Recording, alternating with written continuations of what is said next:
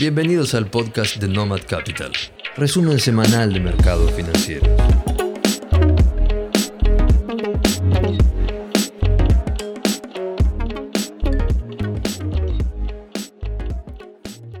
Por segunda semana consecutivo, los índices norteamericanos cierran en terreno positivo. El S&P 500 registra una suba de un 1,55%, el Nasdaq sube 1,66% y el Dow Jones sube apenas un poco más del 1% semanal. Es la primera vez desde el inicio del 2022 que tenemos dos semanas seguidas positivas en los índices. Sin embargo, lejos estamos aún de poder cantar victoria o de poder tener un mercado más estable, dado que los niveles de volatilidad siguen muy altos. El VIX, que mide la volatilidad del mercado, se ubica en niveles de 23.22 y a pesar de haber tenido una importante caída en la semana, todavía se encuentra por arriba del nivel de 20, que es el que tomamos como referencia de un mercado estable. Si miramos al otro lado del Océano Atlántico y revisamos el comportamiento de los índices europeos, vamos a ver que los mercados de ese continente no se contagiaron de lo que sucedió en el continente americano. El índice DAX alemán pierde un 1,43%, mientras que el Eurostock 50 pierde un 1,67% en la semana. La razón para este comportamiento dispar la vamos a encontrar en la decisión de política monetaria del Banco Central Europeo y con algunas noticias que se conocieron sobre los índices de precios que no fueron del todo alentadoras. Con respecto a este último punto, tenemos que hacer mención de que esta semana se conoció el CPI, es decir, el índice de inflación de la eurozona del mes de enero, que dio el nivel más alto de la historia, con un nivel interanual de un 5,1%. Al mismo tiempo también se conoció que el crecimiento del PBI de la eurozona para el mismo mes fue de un 4,6% interanual. Así podemos ver que el crecimiento en la eurozona está siendo negativo en términos reales, es decir, la economía está creciendo por debajo del nivel de crecimiento de los precios. Ante esta realidad que demuestran las estadísticas, el mercado esperaba un comportamiento en el Banco Central Europeo más cercano al de la Fed, es decir, aceptando que la inflación se les estaba yendo de las manos y que quizá era necesario comenzar una intervención más pronta. Sin embargo, el comunicado del Banco Central Europeo se mantuvo en línea con lo que venía actuando hasta el momento y mantuvo la tasa de interés en el nivel que se encontraba. Pero lo más importante estuvo en el comunicado del Banco Central Europeo y en la conferencia de prensa, al igual que sucedió la semana pasada con la Reserva Federal. La presidenta del BCE, Christine Lagarde, ha reconocido abiertamente que la inflación ha subido con más fuerza de lo que ellos esperaban y que posiblemente se vaya a mantener alta más tiempo de lo esperado. Sin embargo, según ella, los precios deberían terminar bajando a lo largo del año, ya que los grandes impulsores del IPC, es decir, de la inflación, tienen un carácter temporal, haciendo referencia principalmente al fuerte aumento de los precios de la energía. No obstante, la misma Lagarde reconoció que los riesgos para la inflación se han inclinado al alza especialmente en el corto plazo. Al igual que la Reserva Federal de los Estados Unidos, aclaró que no habrá subas de tasa de interés como mínimo hasta finales del 2022, ya que el Banco Central no espera subir tipos hasta que las compras netas de activos hayan finalizado, es decir, hasta que hayan finalizado el QE. Recordemos que en Europa hay dos programas de quantitative easing, el PEP, e que es el programa especial contra la pandemia que finaliza en marzo, y el app, que es un programa más convencional, que se mantendrá por lo menos hasta el tercer trimestre del año realizando compras. Si tomamos como cierta esta declaración de Lagarde, no deberíamos esperar suba de las tasas de interés en Europa por lo menos hasta el cuarto trimestre del año 2022. Por lo tanto, podemos concluir que a un ritmo más lento que la Reserva Federal o que incluso el Banco de Inglaterra, el Banco Central Europeo también está cambiando su postura como respuesta a la inflación. Estas afirmaciones por parte de la presidenta del Banco Central tuvieron impacto en el valor de los activos y de acuerdo a los valores que podemos ver en la cotización de los bonos de la eurozona, el mercado empieza a descontar entre 2 y 3 subas de tasas de interés para el año 2022. Al igual que sucedió en los mercados norteamericanos hace un par de semanas, ante la perspectiva de una suba de tasas de interés, los activos de renta variable tienden a sufrir, es decir, a bajar de precio, ya que afecta automáticamente su evaluación. En contraposición a esta postura del Banco Central Europeo, tenemos que observar lo que está sucediendo en el Banco de Inglaterra, uno de los bancos centrales más propensos a adelantarse a la curva y a enfrentar el problema de la inflación por anticipado con respecto a sus pares este, norteamericanos y propiamente europeos. Esta semana el Banco de Inglaterra anunció que sube la tasa de interés nuevamente a un 0,5% anual. Pero más importante que este anuncio de la suba de la tasa de interés es que se convierte en el primer banco central en anunciar el inicio del proceso de quantitative tightening, Recordemos que el QT es el inverso al quantitative easing que vienen llevando adelante los bancos centrales desde el inicio de la pandemia, es decir, el Banco Central comienza a reducir su hoja de balance. Y en este sentido, el Banco Central de Inglaterra anunció que planea vender completamente su stock de bonos corporativos, que al día de hoy son aproximadamente 20 billones de dólares. Por otro lado, anunció que con respecto a los bonos del Tesoro que tienen stock, no planea venderlos en mercado, sino que va a dejarlos madurar y no renovarlos, que es otra forma de reducir la hoja de balance del banco. De esta manera, el Banco Central de Inglaterra se convierte en el banco más adelantado con respecto a las políticas de restricción monetaria, la Reserva Federal aparece segunda y el Banco Central Europeo bastante por detrás de estos dos. Volvamos ahora a los Estados Unidos, donde como ya dijimos al principio tuvimos un cierre positivo de la semana en todos los índices.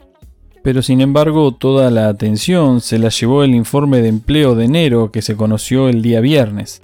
Durante el primer mes del año, la economía norteamericana creó 467.000 puestos de empleo, muy por encima de los 125.000 promedio que estimaban los analistas del mercado. El desempleo, por otro lado, tuvo una leve suba y se ubicó en el 4%. Pero esta podemos decir que es una buena suba porque se encuentra fundamentada en el aumento de los niveles de participación, algo que desde el inicio de la pandemia venía en caída.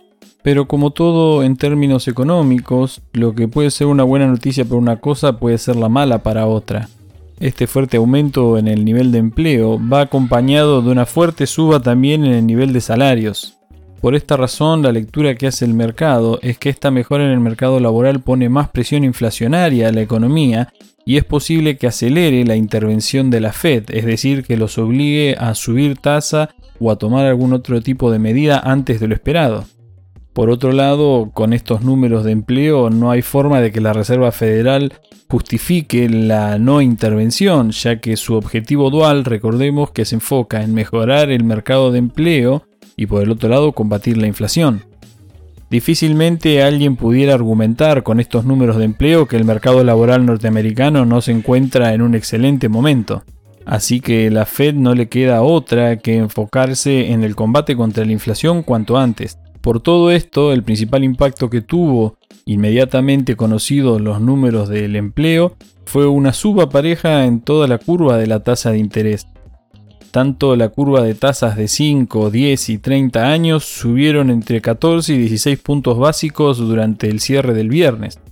Así, la tasa de interés del bono del Tesoro a 10 años se ubicó por encima del 1,91% y llegó nuevamente a valores que no tocaba desde momentos previos a la pandemia de marzo del 2020. Sin embargo, este comportamiento de la tasa de interés tendría que haber puesto presión a la baja a los valores de la renta variable norteamericana. Este comportamiento no se dio, ya que los índices terminaron bastante positivos el viernes. Y esta es una de las razones por las cuales nos inclinamos en pensar que todavía no hay que cantar victoria con respecto a la recuperación de los valores de las acciones, ya que ciertas variables se están moviendo de forma que no deberían hacerlo. Una especial llamada de atención tenemos que hacer, por ejemplo, al comportamiento que tuvieron las acciones de las empresas más grandes del mundo esta semana. Tuvimos reportes de ganancias de grandes empresas tecnológicas, de las más grandes de los índices, y los comportamientos de los precios en respuesta a estos informes fueron realmente de locos. Hemos visto variaciones de precios en la semana que hicieron que las empresas más grandes del mundo se comportaran como penny stocks. El caso de Facebook ha pasado a los libros de historia. La empresa perdió en un solo día 26% de su capitalización bursátil, es decir, cayó 26% el precio el día posterior a la presentación del informe de resultados. PayPal, otro gigante tecnológico norteamericano, perdió 24% posteriormente a los resultados. Ford, una de las automotrices más grandes del mundo, perdió 10% de su valor de capitalización también al día posterior a los resultados.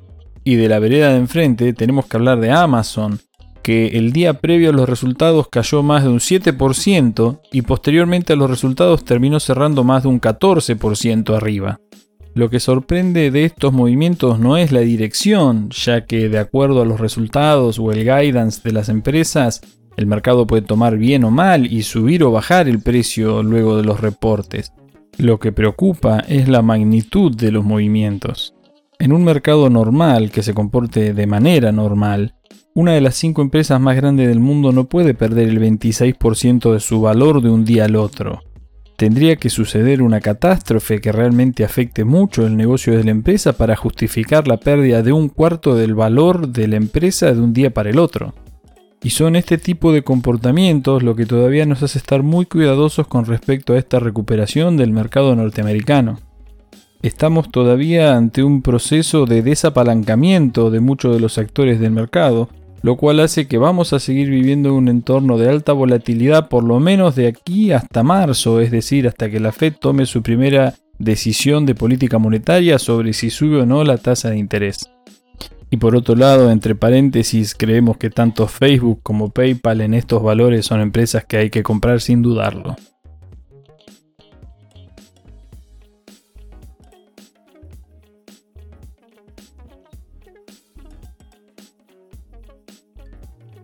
Hablemos un poco de los mercados emergentes, que vienen teniendo un año 2022 más que digno teniendo en cuenta el comportamiento de los principales índices mundiales.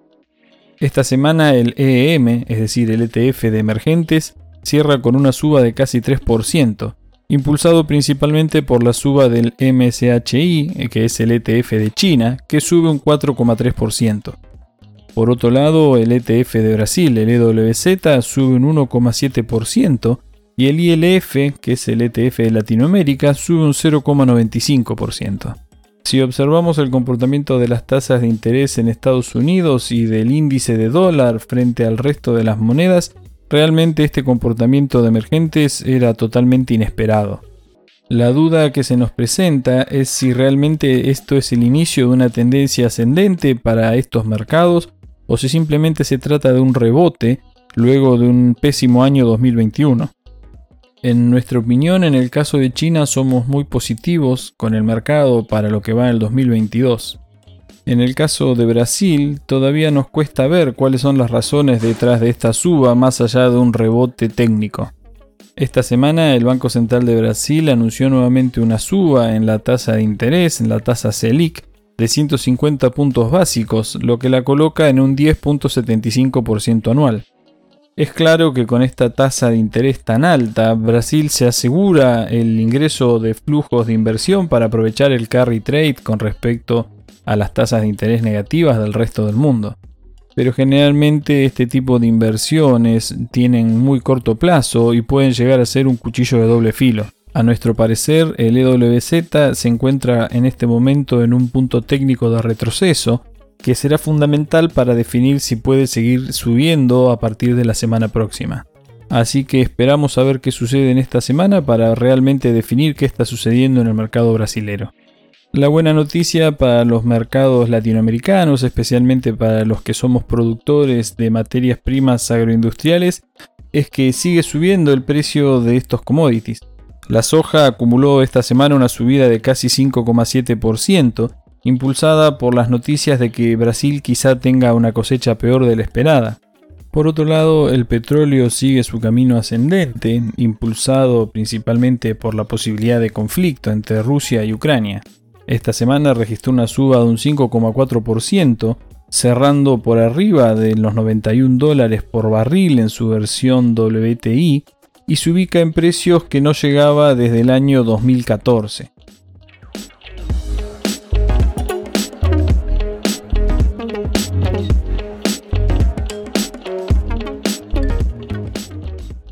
Llegamos a Argentina, donde lamentablemente estamos acostumbrados a festejar por adelantado resultados que luego no se dan.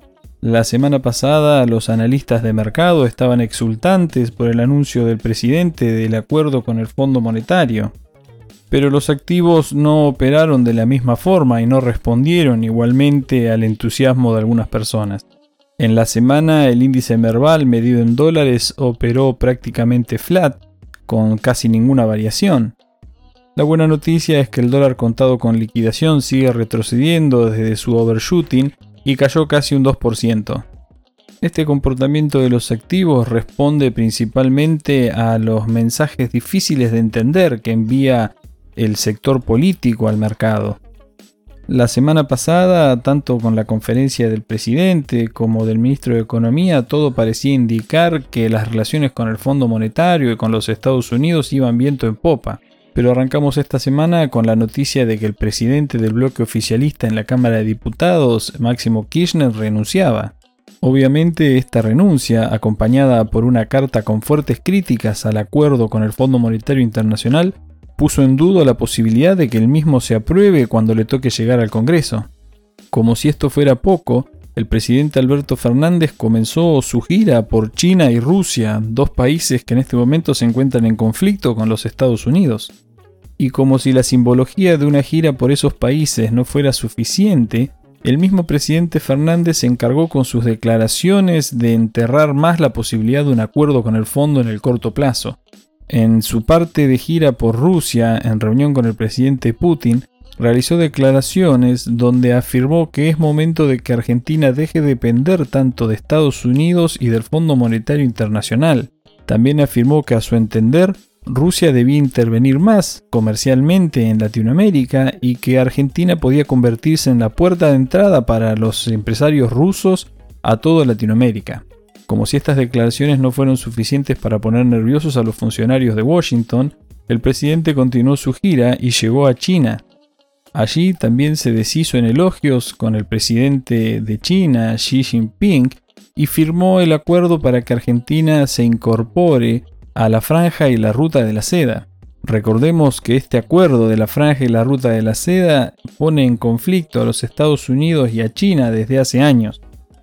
Para quienes no lo tienen claro, este proyecto de la franja y la ruta de la seda es un proyecto geopolítico de China para enfrentar la dominancia de los Estados Unidos en las rutas comerciales del Océano Pacífico. El proyecto abarca, por un lado, la creación de una ruta terrestre que comunique China directamente con Europa, más precisamente con París, a través de una serie de vías de ferrocarriles y por el otro lado plantea la creación de una ruta marítima que conecte China con África, Latinoamérica y Medio Oriente, evitando las rutas del Océano Pacífico, las rutas comerciales que atraviesan el Océano Pacífico, que se encuentran controladas mayormente por los acuerdos comerciales de los Estados Unidos con los países de esas regiones.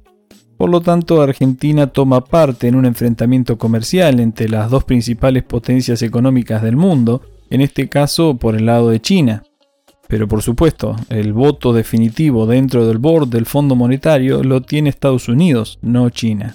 Y como era de esperarse, la respuesta del gobierno norteamericano llegó a través de declaraciones de la presidenta del directorio del Fondo Monetario Internacional, Cristalina Georgieva. La misma declaró, refiriéndose al programa del fondo con Argentina, que todavía queda mucho trabajo duro por delante para poder cerrarlo. Según ella, el FMI ve limitaciones sobre qué tipo de políticas pueden tomarse en Argentina y llamó a la oposición a sumarse a un posible acuerdo. El board del fondo apunta a que aumenten los ingresos fiscales y a mejorar la transparencia en el gasto público en nuestro país. Al mismo tiempo, aseveró que en Argentina hay una alta inflación y que es peligrosa para el futuro de la economía, y que el directorio posiblemente incluya condiciones estructurales en el acuerdo. Pero más importante aún, Georgieva habló de un préstamo stand-by, no de un Extended Fund Facility como aseguró el ministro de Economía en la conferencia de prensa de la semana pasada. Así que podemos decir que la principal consecuencia de esta gira presidencial por Rusia y China es que el Fondo Monetario, si tenía algún interés en acordar con Argentina, acaba de tirarle un balde de hielo y de agua fría a las negociaciones y vamos a ver cómo seguimos de aquí en adelante. La posibilidad de un acuerdo en el corto plazo con las condiciones laxas que tanto el presidente como el ministro Guzmán explicaron la semana pasada se hace cada vez más lejana. Obviamente esto también se vio reflejado en la cotización de los bonos argentinos, que tuvieron caídas en la semana de hasta un 4%. Por todo esto y obviamente por todo lo que venimos comentando desde hace meses, seguimos recomendando mantenerse lejos de los activos argentinos tanto de renta fija como variable.